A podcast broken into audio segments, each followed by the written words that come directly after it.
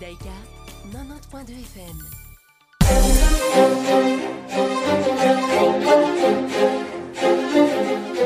Alors, euh, bonsoir Paul à la technique et bonsoir Isaac. Bonsoir Richard, bonsoir Paul, bonsoir à tous ceux qui nous écoutent. Oui, et on va leur demander de dire un peu de clémence parce que je pense que vous et moi, Isaac, Oui. nous sommes un peu enrhumés, un peu enroués, donc euh, on verra bien. Alors, Isaac, euh, de quoi allons-nous parler Bien évidemment d'Israël? Hein, il y a toujours cette réforme judiciaire qui défraie toujours la chronique. Euh, des visites euh, de personnalités américaines. Euh, il y a eu Blinken qui a rendu visite en Israël, qui a fait un petit tour du Moyen-Orient. Et puis, bon, d'autres controverses dont on parlera dans quelques instants.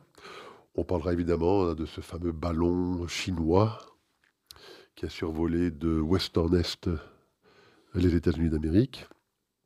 Et euh, en parlant des États-Unis d'Amérique, on parlera effectivement de trois députés, mais de une en particulier, de trois députés qui ont été partiellement expulsés, on y reviendra, de certaines commissions de la Chambre basse américaine.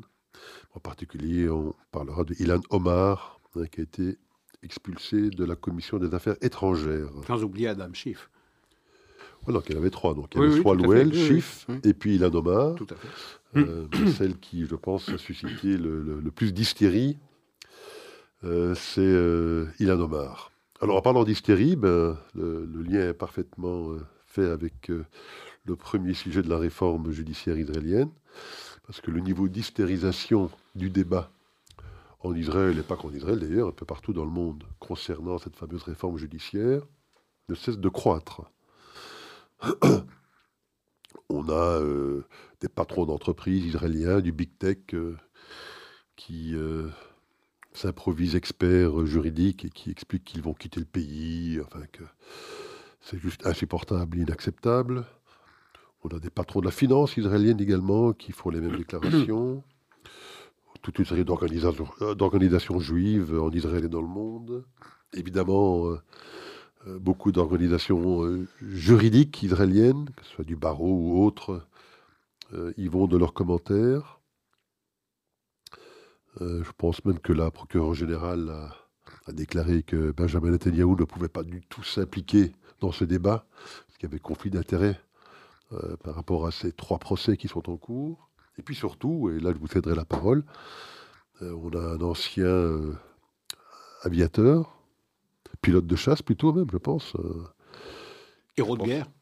héros de guerre, parce qu'il a participé, je pense, à la destruction de la centrale Aux nucléaire euh, en Syrie. 81.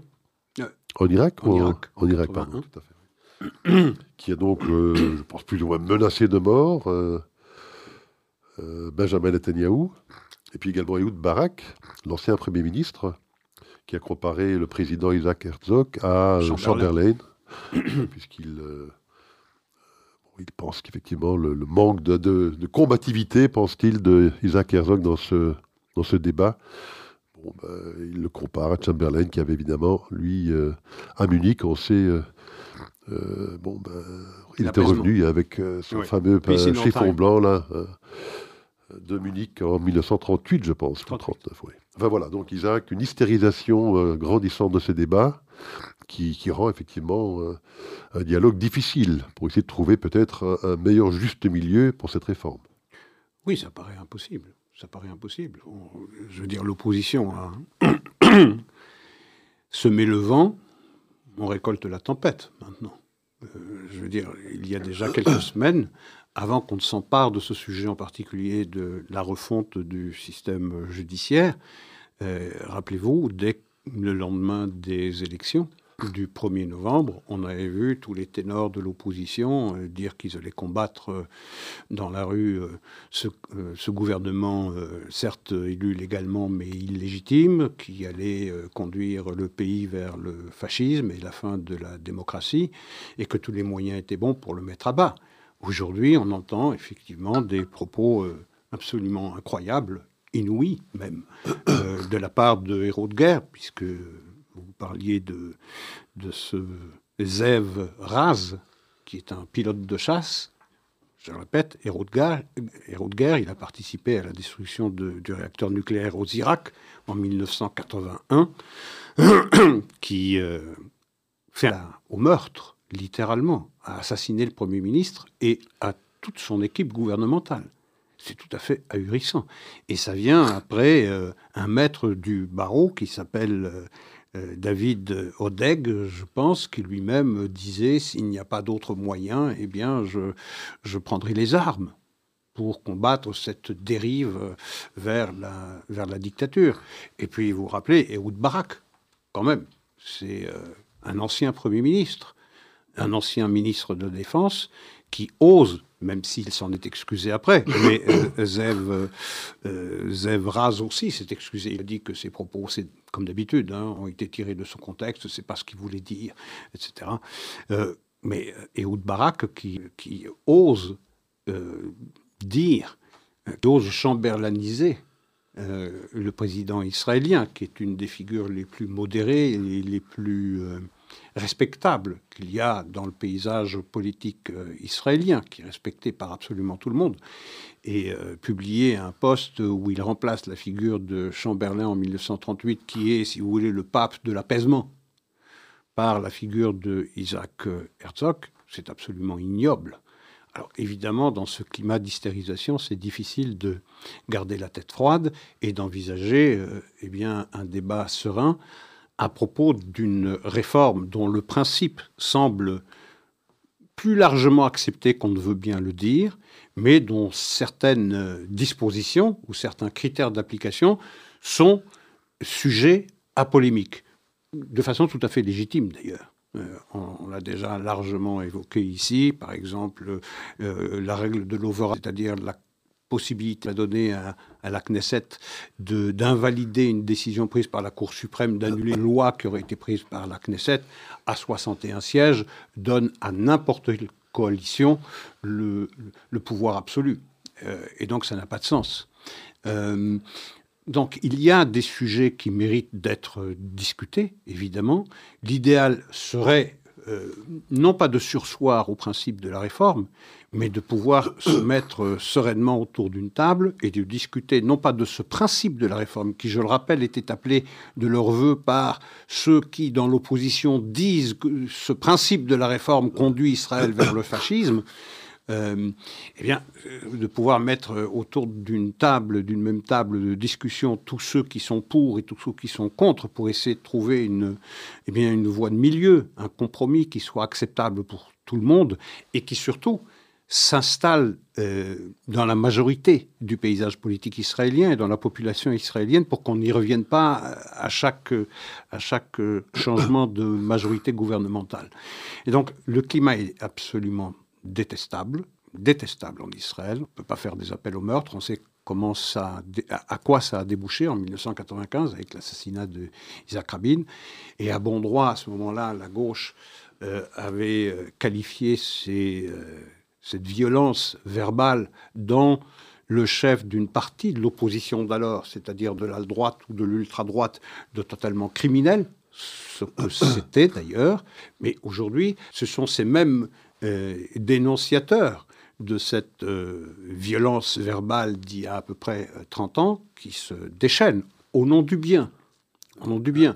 Et ceux qui, au nom de la démocratie, au nom de la démocratie, veulent renverser un gouvernement, parce que c'est ça le but avoué de l'opposition, c'est de mettre à bas un gouvernement, c'est-à-dire de mettre à bas le résultat d'une consultation électorale purement démocratique. C'est-à-dire qu'au nom de la démocratie, on veut mettre à bas la démocratie.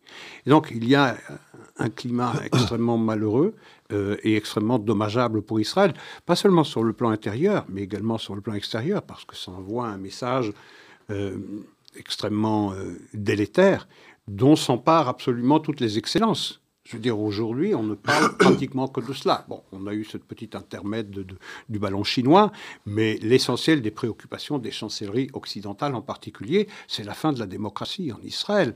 On a vu euh, Macron, euh, lors de la visite du Premier ministre israélien à Paris, euh, eh bien, convoyer ce message que Israël fait face à un danger de, passer d'une démocratie libérale à une démocratie libérale de type Erdogan ou de type hongrois. On a vu Blinken, on a vu euh, toutes les autorités américaines, euh, les organisations juives également étrangères, euh, y aller du même couplet. Mais vous voyez ce danger, c'est quoi? C'est les mots. Hein. Ça a commencé par, ça a commencé par l'accusation portée contre Israël d'une occupation. De l'occupation, on est passé à l'apartheid. De l'apartheid, maintenant, on passe à une interrogation sur la question de savoir si oui ou non Israël est une démocratie et va le rester. Parce que, et c'est ce que j'ai entendu un jour sur LN24, un commentateur qui disait, c'est avec la démocratie ou l'argument de la démocratie que Israël se vend, comme si Israël avait besoin de se vendre. Mais bon, passons sur cette interprétation. Mais c'est euh, la démocratie, c'est, si vous voulez, le, le passe, c'est euh, euh, le droit d'Israël compté parmi les démocraties les plus les plus ouvertes, les plus vivantes, les plus vibrantes. Et donc, à partir du moment où on conteste le principe qu'Israël est un État démocratique, euh, basé sur des euh, raisons totalement irrecevables, fallacieuses, tout simplement parce qu'on parle d'une réforme judiciaire qui a commencé en 1995, ça veut dire que jusqu'en 1995, on vivait sans cette réforme euh, judiciaire. Et puis, de la démocratie, d'où la contestation de ce que Israël est un État démocratique, on pourrait très bien passer demain à la contestation sur le point de savoir si Israël a le droit de se réclamer d'être un État juif. Donc vous voyez, occupation, apartheid, démocratie, État juif. C'est cela. C'est l'englissement vers. Oui, oui, tout à fait. Tout à, fait. Sur les socles même sur lesquels repose sur lesquels repose euh, Israël. Et, je voudrais, pour terminer cette, cette première intervention, c'est revenir sur un propos qu'a tenu Aaron Barak, le père de la révolution judiciaire en 1995. L'ancien président de la Cour suprême israélienne. Hein. Ancien président de la Cour suprême, et qui est l'artisan de, euh, de ce que la Cour suprême est devenue depuis 1995 et n'était pas jusque-là. C'est-à-dire que la Cour suprême s'est arrogée des pouvoirs dont elle ne disposait pas jusqu'en 1995. Et on ne pouvait pas dire que jusqu'à cette date-là, Israël était euh, moins une démocratie qu'elle est devenue avec la révolution judiciaire. Eh bien, ce que Aaron Barak déclarait le 1er décembre 2016, je le cite, Malgré les éventuelles divergences, il est impossible d'inclure dans la Cour suprême quelqu'un qui ne fait pas partie du système et qui ne pense pas comme le reste de la famille. Alors vous avez mentionné euh, Anthony Blinken. Et euh, il était donc en visite dans la région. Et lui aussi, euh, je crois, comme Macron, s'est permis quelques commentaires concernant l'affaire dont on vient de parler. Je crois qu'il a rappelé évidemment que les liens indéfectibles entre les deux pays étaient basés sur des valeurs démocratiques communes. Il a aussi insisté sur le fait qu'il fallait effectivement trouver un consensus euh, pour euh, s'assurer de la pérennité et de l'adhésion à des réformes. Donc clairement, euh, le clin d'œil était évident à cette réforme, appuyé. Mais bon, c'est aussi, je crois, Jésus, si je ne me trompe, hein, qui a eu cette formule concernant hein, le, la paille dans l'œil de son voisin alors qu'on a une poutre dans la sienne. dans le sien crois que c'est une formule de Jésus, j'en suis pas sûr, mais je pense que c'est Jésus qui a sorti cette formule. Il a les épaules assez larges pour qu'on la lui attribue. je pense qu'il a admonesté ses disciples qui étaient rapides à juger leurs euh, voisins. Bon, euh, prenons les États-Unis quand même, Isaac. Euh, on a quand même beaucoup de mal à penser qu'un Anthony Blinken ou d'autres ça fasse vraiment du souci pour la démocratie israélienne, parce que si c'était le cas, ils devraient se faire beaucoup, beaucoup de soucis pour leur propre démocratie américaine. Quand on voit un petit peu ce qui se passe aux États-Unis, un gouvernement qui gouverne essentiellement par executive order, ou bien par des lois encyclopédiques, hein, où on a 4000 pages de... Impossible à lire. Impossible à lire. Qui sont, transmises aux députés la veille. Présentées la veille ou deux, trois jours avant. Donc aucun débat parlementaire, aucun débat dans les commissions pour essayer d'améliorer les lois on vote en masse, tout le Parti démocrate, pour faire passer des lois où il s'agit de dépenser encore 1700 milliards de dollars. Euh, pour lutter contre l'inflation. Pour lutter contre, soi-disant, l'inflation, sans que personne comprenne ce qu'il trouve dans ces, dans ces documents, dans ces projets de loi. On voit justement euh, un Congrès américain qui, plutôt que de faire ce travail parlementaire, euh, ben, institue des, ou instruit des procès staliniens. Hein, on a vu ce, commission du 6 janvier. La commission du 6 janvier, où pour la première fois dans l'histoire des États-Unis, ben, le Parti républicain n'a pas pu nommer ses propres représentants, et donc c'était véritablement un procès à charge. C'est pas le rôle du Congrès, hein, on a le judiciaire pour faire ça. Bien sûr. on a des nominations qui sont faites sur base essentiellement des logiques d'identité. Hein. Prenons la, la porte-parole de la Maison-Blanche, Karine Jean-Pierre, elle est femme, elle est noire, elle est homosexuelle, elle remplit toutes les cases. Elle remplit toutes les cases, sauf celle qu'on aurait pu espérer, celle de la compétence, puisqu'elle n'en a absolument aucune pour ce poste. Mais bon, le nombre de juges, enfin de personnes qui sont nommées à des postes importants, que ce soit au niveau judiciaire, que ce soit au niveau euh, exécutif, sur ce type de critères est assez euh, énorme. Quand on voit la presse américaine, c'est devenu des activistes. On n'a plus euh, un quatrième pouvoir aux États-Unis. On a simplement une presse activiste qui. Euh, on a un premier pouvoir. Qui, voilà, qui, euh, On a un premier pouvoir, celui qui impose l'agenda aux politiques, celui qui construit le narratif. On a vu avec les Twitter Files, hein, la collusion qui existait entre le Big Tech américain et le FBI pour empêcher des informations qui pourraient faire du tort au Parti démocrate et en particulier euh, à la campagne de Joe Biden, ben, pour empêcher ces informations d'être diffusées le grand public. Enfin la liste, la liste de ces manquements démocratiques est très très longue. Donc moi, si j'étais Anthony Blinken, je serais quand même beaucoup beaucoup plus inquiet sur l'état de la démocratie américaine que la, démocratie israélienne. Oui, c'est pas une poutre que les États-Unis ont dans l'œil, c'est un tronc d'arbre. effectivement, mais c'est dans la relation entre les États-Unis et Israël, il y a un partenaire senior, il y a un partenaire junior, et ce partenaire senior se permet d'admonester le personnel le partenaire junior de la manière dont Blinken l'a fait.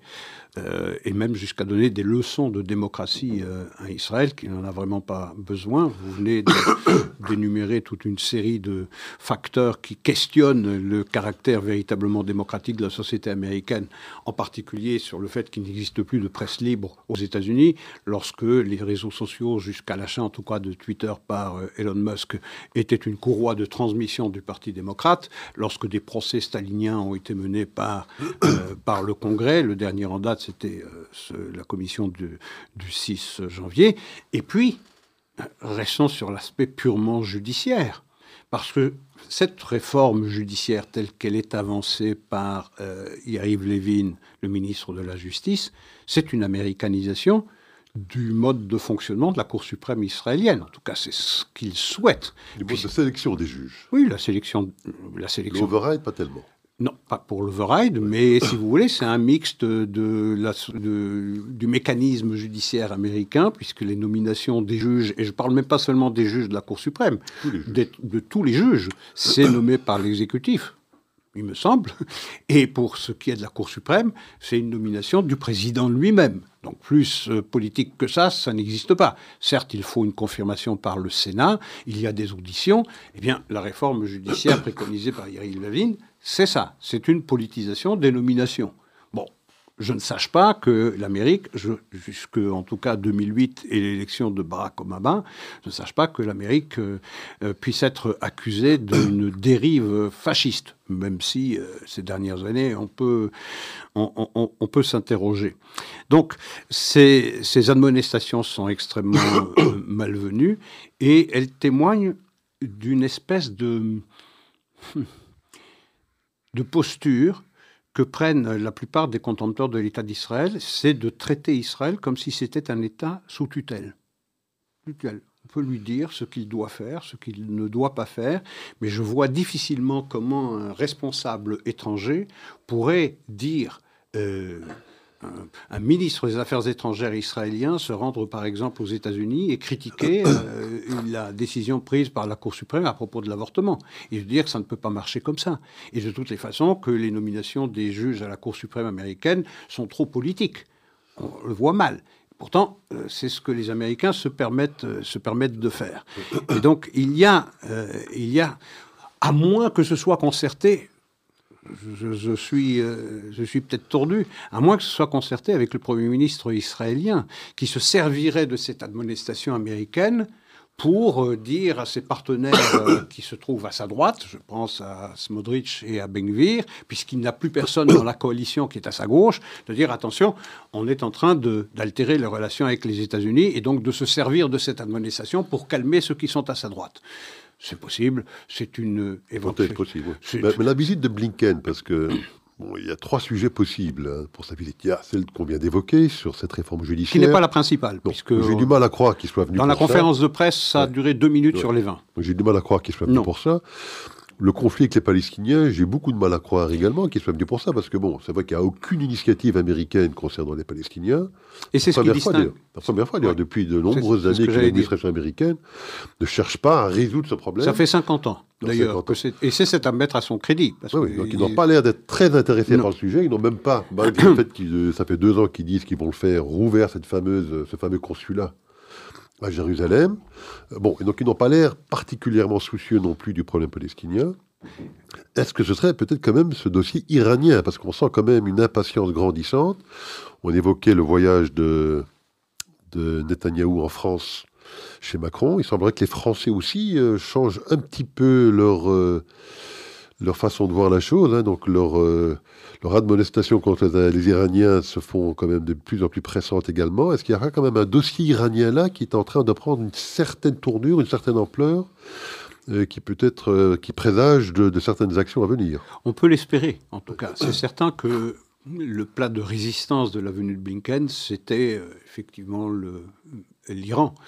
Mais ça ne l'est depuis que l'Iran est devenu un fournisseur d'armes à la Russie. Jusqu'alors, c'était du lip service euh, pour euh, euh, accompagner la révolte des, des, hommes et des femmes iraniens contre le régime dont ils demandent la fin. Mais depuis que l'Iran est devenu fournisseur d'armes et depuis que maintenant la Russie prévoit de et l'Iran prévoit de mettre en place en Russie des usines de fabrication de drones iraniens sur le territoire russe pour attaquer euh, l'Ukraine. Et comme l'Ukraine est devenue le sujet de préoccupation internationale, euh, préoccupation principale dans la communauté internationale, il est évident qu'on se réalise combien le danger euh, posé par l'Iran est grand, pas seulement avec son programme nucléaire, pas seulement avec son programme balistique, mais également avec ce développement de l'industrie euh, du drone et également la manière dont l'Iran a phagocyté un certain nombre de pays comme euh, l'Irak, la Syrie, euh, le Liban, le, Yémen et mène des attentats terroristes en dehors, largement en dehors de ses frontières et commence à se développer également en Amérique latine, c'est-à-dire dans l'arrière-cour des États-Unis. Donc il est temps de prendre conscience de ce danger sur lequel appelle euh, les Israéliens depuis euh, nombre d'années, ce qui donne raison à l'intervention du Premier ministre israélien en 2015 au Congrès, euh, lorsque le tout premier, premier, il disait attention, casse-cou parce que ce que vous êtes en train de faire, c'est de promettre à un régime euh, assassin, à un régime dictatorial, la possibilité d'avoir à terme, en 2000, dès 2025, c'est-à-dire dans, dans deux ans, euh, la possibilité de développer le plus légalement du monde un programme nucléaire qui sera mis au service de l'anéantissement promis de l'État d'Israël. Aujourd'hui seulement, on en prend conscience. Il était temps. Est-ce que ça suffira? Est-ce que ça permettra euh, de se dire que on a essayé la diplomatie par tous les moyens, ça n'a pas fonctionné, il faut décidément passer à quelque chose de beaucoup plus sérieux, faire passer une menace militaire sérieuse et crédible, en commençant peut-être par livrer des armes létales euh, à Israël qui permettraient de mener cette opération ou une opération éventuelle seule. Euh, ça, il faut voir, mais les esprits évoluent lentement alors que l'avancement du programme nucléaire et balistique euh, iranien va beaucoup plus vite. Donc c'est une course contre la montre. On peut, on peut l'espérer. Et d'ailleurs, lorsque les Américains disent que la dernière euh, intervention sur Ispahan, qui a provoqué la démolition d'un d'un centre de production de d'armes euh, de destruction massive. Je ne sais pas très bien ce que c'était, ou bien qui participe du programme nucléaire, ou bien du programme balistique. On ne le sait pas et on ne le saura jamais. Mais en tout cas, les Américains ont été les premiers les premiers à dire c'est pas nous, c'est Israël. Mais alors, jusqu'il y a peu de temps, c'était une manière d'admonester Israël arrêtez parce que vous nous empêchez d'aller vers une solution politique avec l'Iran. Aujourd'hui, ça peut être un avertissement qui est lancé à l'Iran. Attention, Israël a les moyens de le faire. Donc ça, c'est certainement une bonne partie des raisons pour lesquelles Blinken est arrivé en Israël, et peut-être pour coordonner les deux administrations sur ce dossier de plus en plus délicat parce que le temps avance. Et que les relations entre Moscou et Téhéran deviennent de plus en plus étroites. Mais je ne serais pas tout à fait d'accord avec vous pour dire que si effectivement l'administration américaine, pour la première fois depuis à peu près 50 ans, ne vient pas avec un plan de paix et avec l'illusion qu'ils vont pouvoir résoudre la question palestinienne le temps de leur mandat, c'est vrai, mais en tout cas, leurs interventions sur tout ce qui touche euh, au conflit israélo-palestinien, ces interventions sont particulièrement délétères. Particulièrement délétère, parce que si oui, Blinken a condamné l'attentat terroriste à Jérusalem qui a laissé sur le trottoir sept morts et euh, un grand nombre de, blessés, et puis le lendemain, avec euh, l'attentat commis par un gamin de, de, 13 ans contre un père euh, et son fils, il les a certes condamnés, mais il a appelé les deux Israéliens comme Palestiniens à tout faire pour mettre un terme à cette spirale de la violence. Ça veut dire ce principe de l'équidistance, il prévaut dans dans l'administration américaine. Et c'est la pire des choses, parce qu'il n'y a pas d'équidistance, parce qu'il n'y a pas d'équivalence entre une opération antiterroriste préemptive pour empêcher un attentat massif et une opération terroriste qui vise à euh, tuer un maximum de civils israéliens. Et cette équidistance en dit long sur le regard que porte l'administration américaine sur Israël, qui presse d'ailleurs les Israéliens à abandonner toute intention de démolition de démolition de maisons de terroristes. C'est-à-dire, les Israéliens ne peuvent pas intervenir euh, préemptivement, préventivement pour empêcher l'exécution d'un attentat. Ils doivent subir l'attentat et une fois qu'ils le subissent, il faut surtout pas qu'ils prennent des mesures pour punir l'administration euh, et les Palestiniens. Et ce que font les Américains, c'est pire encore, ils, euh, ils financent il finance l'autorité palestinienne depuis deux ans. Je rappelle qu'il y a le Taylor Force Act qui, en principe, interdit l'administration américaine de financer l'autorité palestinienne. Eh bien, en deux ans, c'est un milliard de dollars. Tant qu'elle-même finance les familles terroristes. Tout le temps qu'il y a le Pay for Slay. Et c'est le cas. C'est le cas. Et l'administration américaine le sait parfaitement. Cette résolution a été passée précisément parce qu'un un Américain avait été tué, Taylor Force. De là, le nom de la résolution. Et donc, l'administration américaine a financé à hauteur de 1 milliard 950 millions très exactement ces deux dernières années l'autorité palestinienne, contournant ainsi une résolution prise par son propre Congrès. Ce qui veut dire que le Pay Forceley, il est financé par l'Amérique. Et ce refus de Blinken de reconnaître que la véritable cause de ce conflit, ça n'est à l'évidence pas cette volonté euh, non satisfaite des Palestiniens de recevoir un État parce qu'eux-mêmes ont refusé les propositions de 2000 et 2008.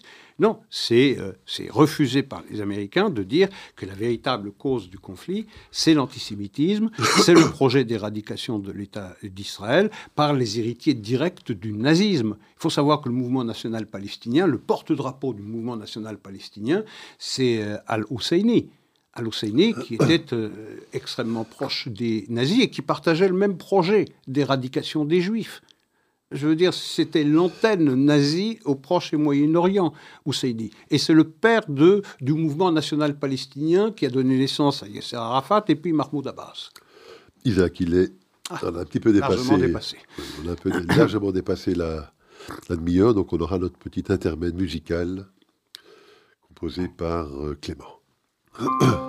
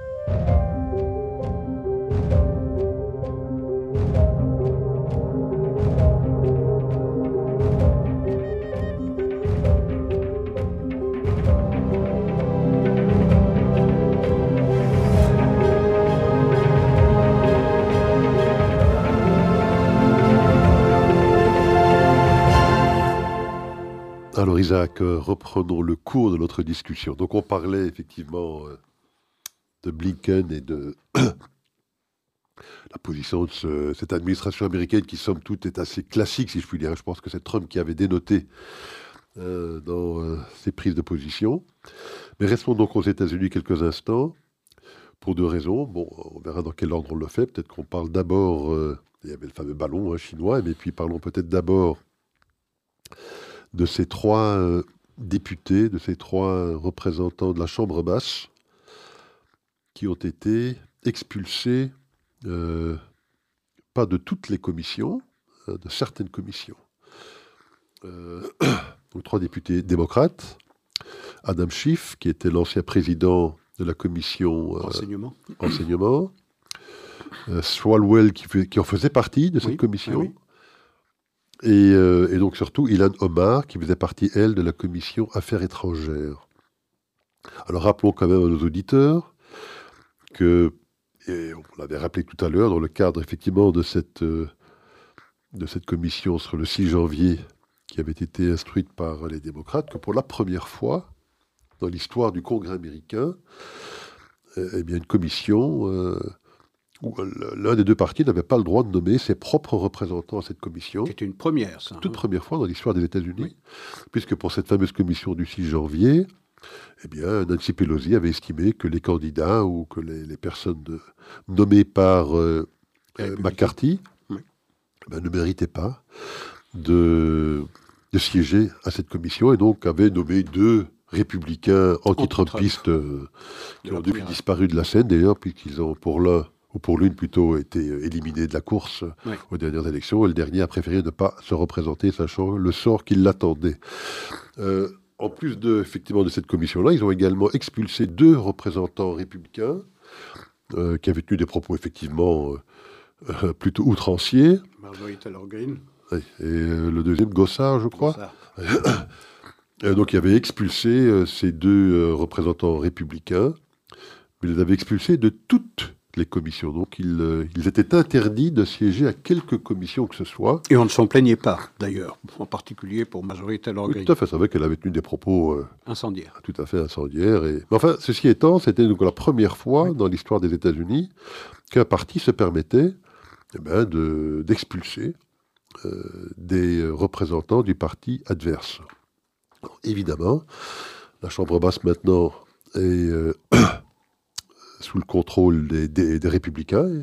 Ils l'ont remporté au midterm, donc je crois qu'ils ont environ 212 ou 200, 222, 222 contre 213. 222 contre 213 représentants, donc une petite majorité, mais enfin une majorité somme toute. Et donc évidemment, euh, ils ont décidé ben, de répliquer hein, et de faire subir aux démocrates ce qu'ils ont eux-mêmes subi en expulsant trois euh, représentants démocrates, donc Adam Schiff, Swalwell et euh, cette fameuse Ilan Omar. Alors à mon grand regret, c'est classique des républicains.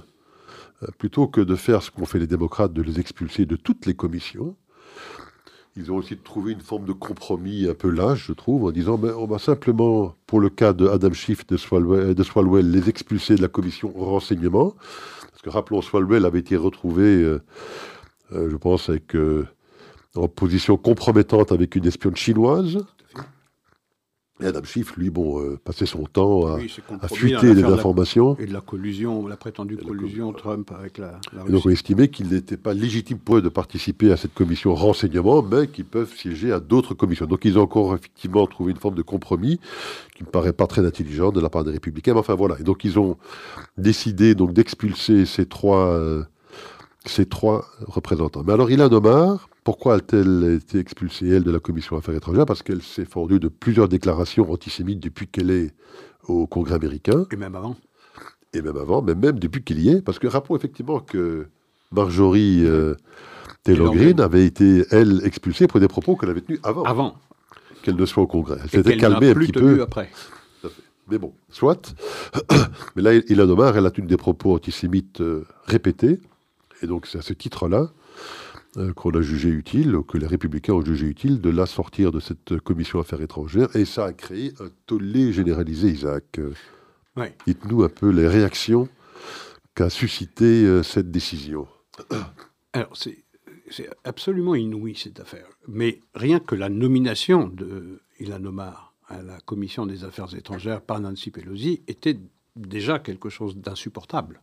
Euh, d'une indécence rare, puisque les attaques euh, ou l'obsession, la monomanie antisémite et anti-israélienne d'Ilan Omar datent de bien avant, euh, pratiquement depuis son arrivée aux États-Unis.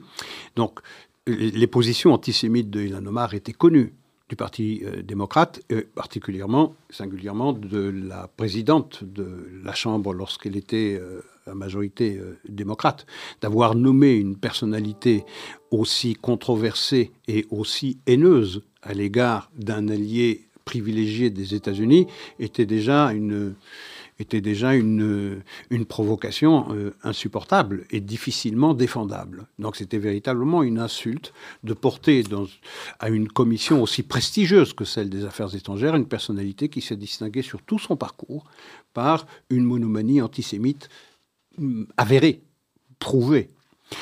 Ce qui est plus scandaleux encore, ça n'est pas naturellement de l'avoir expulsé, parce que ça, il fallait le faire depuis, euh, depuis longtemps, et il fallait ne même pas l'admettre dans une telle commission, c'est la réaction du Parti démocrate, parce que cette expulsion, elle était votée selon les lignes des partis. C'est-à-dire 218 euh, républicains ont voté son expulsion de la commission des affaires étrangères contre 211. Il n'a manqué aucune euh, personnalité démocrate pour demander à ce que Ilan Omar reste présente dans la commission des affaires étrangères.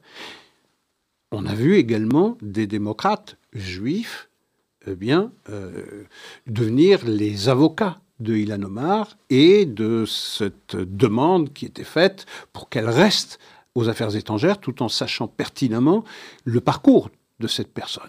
Eh bien, et, même après que cette Ilan Omar ait dit que tous les propos antisémites qu'elle avait tenus, qui manifestaient des préjugés euh, ancestraux à l'égard des Juifs, elle ignorait, elle ignorait que c'était de l'antisémitisme. Je veux dire, c'est quand même ahurissant. Et donc, tous les démocrates, ça ne les empêche pas, comme un seul homme, 211, de voter pour le maintien d'Ilan Omar à la Commission des Affaires étrangères. Et ça en dit long, ça. Hein sur le poison qui a investi le personnel politique euh, américain, sur le regard porté sur l'antisémitisme. Il est de plus en plus banalisé, il est accepté, et on a vu comme un seul homme, tout le Parti démocrate, demander à un de ses membres les plus euh, symboliques de cette haine antisémite, eh bien, comme un seul homme, demander qu'elle reste membre de la Commission des Affaires étrangères. Je pense que, au-delà de son expulsion, qui était souhaitable et qui est euh, vraiment la chose la plus, euh, de la décence la plus élémentaire, je crois que l'élément le plus tragique, le plus dangereux, et ce qui indique le plus ce glissement vers un antisémitisme banalisé, normalisé, accepté même dans le, je veux dire, dans le temple de la démocratie américaine, je crois que c'est ça l'élément le plus, le, plus, euh, euh, le plus dérangeant et le plus chargé de danger pour l'avenir. Mais ils sont allés encore plus loin que ça. Hein. Ils n'ont pas simplement demandé à ce qu'elle soit, si je puis, maintenue dans son poste à cette commission des affaires étrangères. Ils ont accusé oui.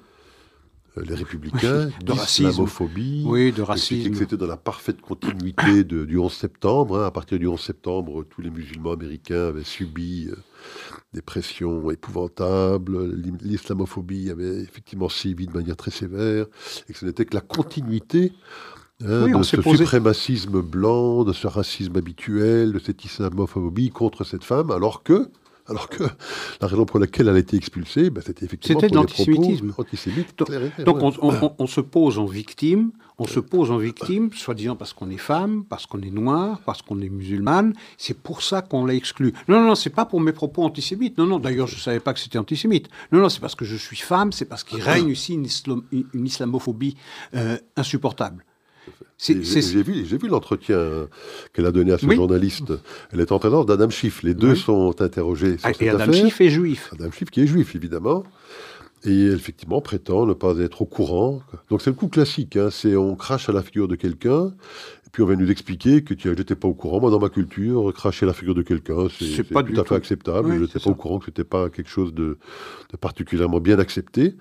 Et donc, elle tient ce type de propos absurdes avec Adam Schiff à côté qui, lui, euh, ne cligne pas un œil et abonde évidemment dans son sens. Et la, plus, la chose la plus désespérante, c'est de voir que ceux-là même qui devraient être heurtés par les propos de Ilan Omar.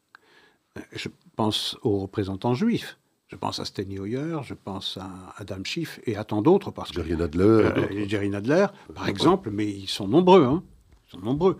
Euh, au Congrès, euh, dans le Parti démocrate en particulier, qui soit juif, ça a été les euh, principaux défenseurs de Ilan Omar pour dire que ce qu'il disait, c'était pas de l'antisémitisme, et qu'il fallait laisser- que c'était certes des propos malheureux, mais que d'ailleurs le Parti démocrate les avait condamnés.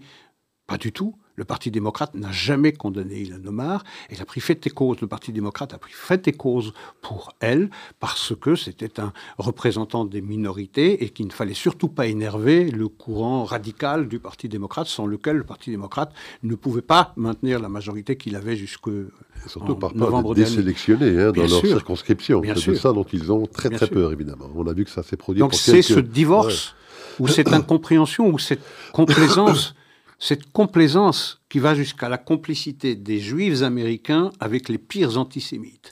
Et vous avez euh, ça dans le milieu politique, également dans le milieu euh, des médias, de plus en plus de- d'op-ed consacrés dans les journaux mainstream comme le Washington Post ou bien par le New York Times, qui sont des brûlots anti-israéliens, voire euh, antisémites. Vous l'avez également au cinéma où Netflix vient de produire un film que vous pouvez déjà avoir sur la plateforme Netflix, qui s'appelle euh, You People. You People. Il est très mauvais, hein, ne le regardez pas, il est ne le vraiment regardez très très mauvais. Non, mais ce qui est intéressant dans, Ouais. ce, dans ce film qui est, euh, qui est euh, absolument mauvais, qui est d'une médiocrité rare, mais c'est pas ça l'essentiel.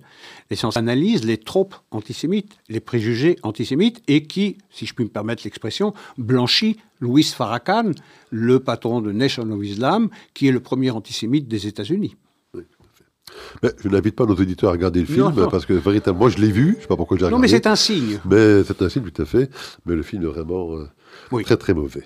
Alors, euh, restons aux États-Unis pour un dernier dossier américain, ce fameux ballon chinois, Isaac. euh, bon, j'avoue que j'ai un peu de mal euh, à savoir quoi en penser. hein. Bon, euh, en tout cas, ce qui est certain, c'est que c'est pas le premier ballon qui a traversé les États-Unis, euh, qu'il a traversé la totalité des États-Unis, donc puisqu'il a, il est parti de, je crois, du Nord-Ouest américain, Alaska, l'Alaska, puis pour, le Canada, Canada, et puis les États-Unis, Montana, et puis toutes les, les plaines de- du Far West américain pour arriver, je pense, en Caroline du Nord ou du, Du Sud, et que c'est au large de la Caroline du Nord qu'il a finalement été abattu. Alors Oui. bon, moi, je ne sais pas trop quoi penser de cette histoire.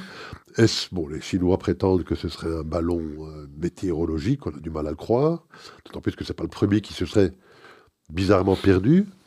Mais, euh, bon, est-ce que ce serait effectivement euh, de- une forme d'espionnage? On a du mal à comprendre l'intérêt technologique, parce que bon, il y a quand même, je sais pas combien de satellites, Satellites, qui tournent oui, autour de la Terre et qui, euh, à tout moment, peuvent, j'imagine, vérifier ce qui se passe sur le sol américain. Donc, Isaac, euh, que Mais- penser de, de cette drôle d'histoire? Alors, je pense comme vous, effectivement, sur le plan de l'espionnage, j'ai du mal à penser qu'un ballon ajouterait euh, une moisson euh, significative à tout ce que les satellites euh, pe- pe- permettent de, de moissonner. J'ai du mal à entendre cela.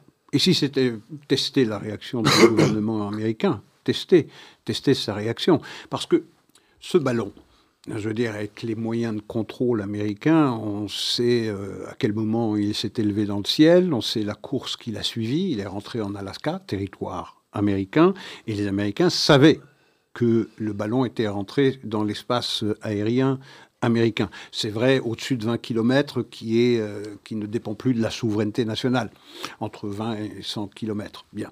Mais il est dans l'espace américain, au-dessus de l'espace américain. Puis il passe par le Canada. Les Américains savent, depuis l'intrusion de ce ballon dans l'espace américain, ils savent qu'il y a un ballon suspect et qui vient de Chine, puisqu'on sait le moment où il a été lancé. Et puis il va arriver au Montana, où c'est une personne, un, un citoyen américain qui va en faire une photo et qui va amener l'administration américaine à reconnaître publiquement ce qu'elle sait déjà depuis plusieurs jours. Et on va laisser ce ballon continuer sa course en diagonale vers la Caroline du Sud pour attendre qu'il soit en mer et enfin pouvoir l'abattre. Et quel est le prétexte avancé par l'administration américaine? C'est que sa destruction au-dessus des terres habitées pourrait provoquer euh, des dégâts euh, humains et matériels. Or, il se trouve, et vous le disiez justement, que euh, la course, la trajectoire de ce ballon passe sur les plaines du Midwest où il y a euh, des quantités euh, phénoménales d'espace et très peu d'habitations et la destruction euh, bien avant qu'il n'arrive au large de la Caroline du Sud n'aurait certainement pas provoqué le moindre dégât humain ou matériel. Donc, alors, si la volonté chinoise c'était de tester la réaction américaine, eh bien, ils ont gagné, évidemment, parce qu'on a mis six jours six jours pour abattre un, un, ballon dont tous les responsables américains disent qu'il provient de Chine et que c'était un ballon espion. Si cette conviction est véritablement ancrée dans leur esprit, il fallait l'abattre tout de suite. Et si effectivement il est doté d'instruments de mesure ou d'espionnage euh, tellement dangereux, puisqu'il a stationné sur des bases euh, nucléaires euh, américaines, je veux dire, il fallait l'abattre d'urgence. Donc, je ne sais pas très bien quoi, euh, quoi penser de cette histoire-là. Peut-être ça, ça, ça a nourri euh, les, rédactions, euh, les rédactions dans les journaux et sur les plateaux de télévision pendant deux jours, une espèce de petite distraction de la, de la, de la guerre ou de l'invasion russe de, de l'Ukraine. Je ne sais pas très bien quoi, quoi penser de cette affaire-là. C'est une histoire un peu bizarre. Très oui, c'est assez, assez, bizarre. Je voulais, pardon, je voulais revenir sur sur la visite de, de Blinken, on a oublié de signaler un élément important de euh, son intervention dans la conférence de presse, certainement dans les, dans les, discussions privées qu'il a eues avec le Premier ministre israélien, c'est concernant cette pression faite par l'administration américaine sur les Israéliens pour qu'ils livrent enfin des armes, des armes à l'Ukraine. Alors, je ne comprends pas très bien.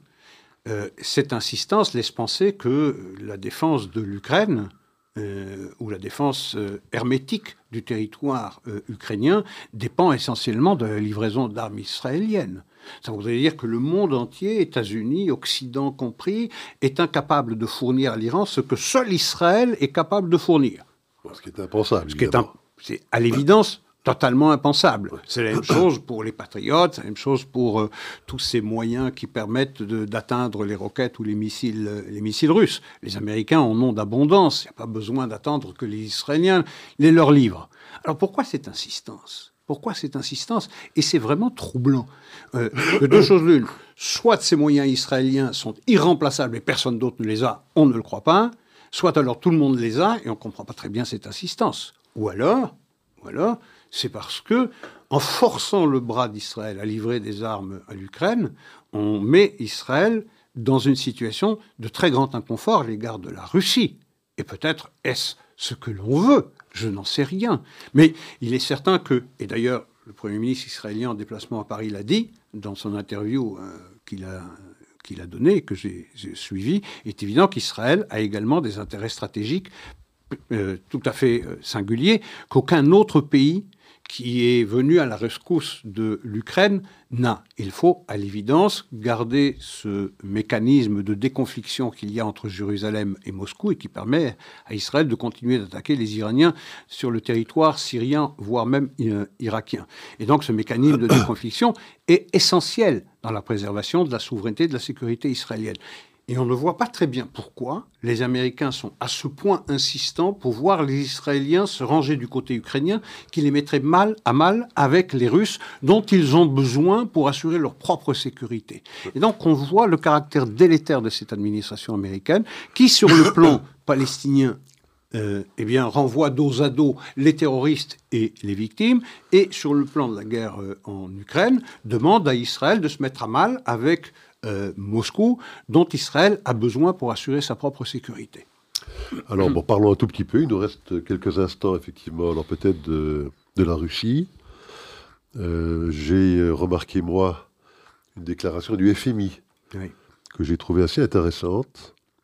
Elle fait toujours des prédictions sur euh, les taux de croissance de différents pays. Et elle annonce des taux de croissance du PNB russe pour 2023 et 2024 aussi, supérieurs à ceux euh, qu'on connaîtrait ici en Europe et euh, à ceux que, connaîtra, ou que connaîtront les Américains également. C'est assez surprenant. Ils ont eu également, ils ont revu, revu à la baisse, je pense, la, la baisse, si je peux dire, la récession russe de 2022. Oui. Il devait être beaucoup de l'ordre de 2 à 3% alors qu'ils s'attendaient à beaucoup 8%. plus que ça. Le rouble est à un niveau supérieur à ce qu'il était avant la guerre. Avant la guerre. Les rentrées énergétiques sont supérieures également à ce qu'elles étaient avant la guerre pour deux raisons. La première, un effet prix. On a vu tous évidemment que le, le prix du baril a doublé ou triplé. Et donc, quand bien même les volumes vendus à l'Europe ont beaucoup baissé, ben, avec l'effet prix, ça permet de compenser. Mais surtout, ils ont vendu beaucoup à l'Inde, à la Chine, et un peu à la Turquie. Donc, ces deux effets font que ils ont des recettes énergétiques supérieures aujourd'hui à ce qu'elles étaient avant la guerre. Euh, voilà, donc c'est une situation quand même assez paradoxale, alors qu'on a imposé des sanctions extrêmement lourdes. Neuf trains. Neuf trains de sanctions Neuf trains de sanctions censés être extrêmement pénalisants. on se retrouve dans une situation où, semblerait-il, en tout cas sur un horizon relativement court terme, l'économie euh, russe est beaucoup plus résiliente qu'on ne le pensait. Exact, on se rappellera les propos de Bruno Le Maire, le ministre de l'économie euh, du gouvernement Macron, qui disait au début de la guerre, eh bien, on va mettre très rapidement l'économie russe euh, à genoux. Et effectivement, ces résultats ou ces prédictions, ces prévisions de croissance de l'économie russe de 2023 eh bien, contreviennent assez largement ces prévisions et montrent que ces trains de sanctions euh, eh bien, sont, assez, euh, sont assez inopérants au moment où l'armée ukrainienne se trouve dans une situation de grande fragilité, de grand danger. Vous vous rappelez euh, les tons triomphants qu'on a adoptés il y a seulement quelques semaines lorsqu'il y a eu la contre-offensive ukrainienne. Aujourd'hui, on voit que les Russes, euh, après avoir euh, levé une armée de conscrits de plusieurs centaines de milliers d'hommes, s'apprêtent à lancer une, grande offensive euh, et qu'on voit mal comment ce conflit peut se terminer si les demandes ukrainiennes restent aussi maximalistes que celles de la reprise de la Crimée et du, du Donbass. En tout cas, pour terminer, les Allemands ont quand même décidé de livrer des chars. Des chars léopards. je ne sais pas pourquoi les Allemands, ils, nomment toujours leurs chars par des noms d'animaux. Les panthères, les tigres, maintenant c'est les léopards. C'est un mauvais souvenir, parce qu'il y a les Panzer Division, hein, c'était les panthères, mais maintenant ils appellent ça des léopards. Et je crois qu'ils ont également des, guépards. Et des tigres. Et des tigres. Pendant la guerre, euh, c'était des, des panthères et des tigres. Donc c'est pas du meilleur effet sémantique, si je puis dire, après les fameuses Panzer Non, mais ça nourrit la propagande russe. ça veut dire des, des, chars allemands qui avaient déjà déboulé dans, les steppes, euh, dans la steppe russe. Eh bien, aujourd'hui, euh, c'est une deuxième invasion. Après Napoléon, après Hitler, maintenant c'est Olaf Scholz. Tout à fait. écoutez, Isaac, je pense que ce sera là le, mot de la fin. Le mot de la fin. Et on dit bonsoir à tous nos auditeurs. À la semaine prochaine.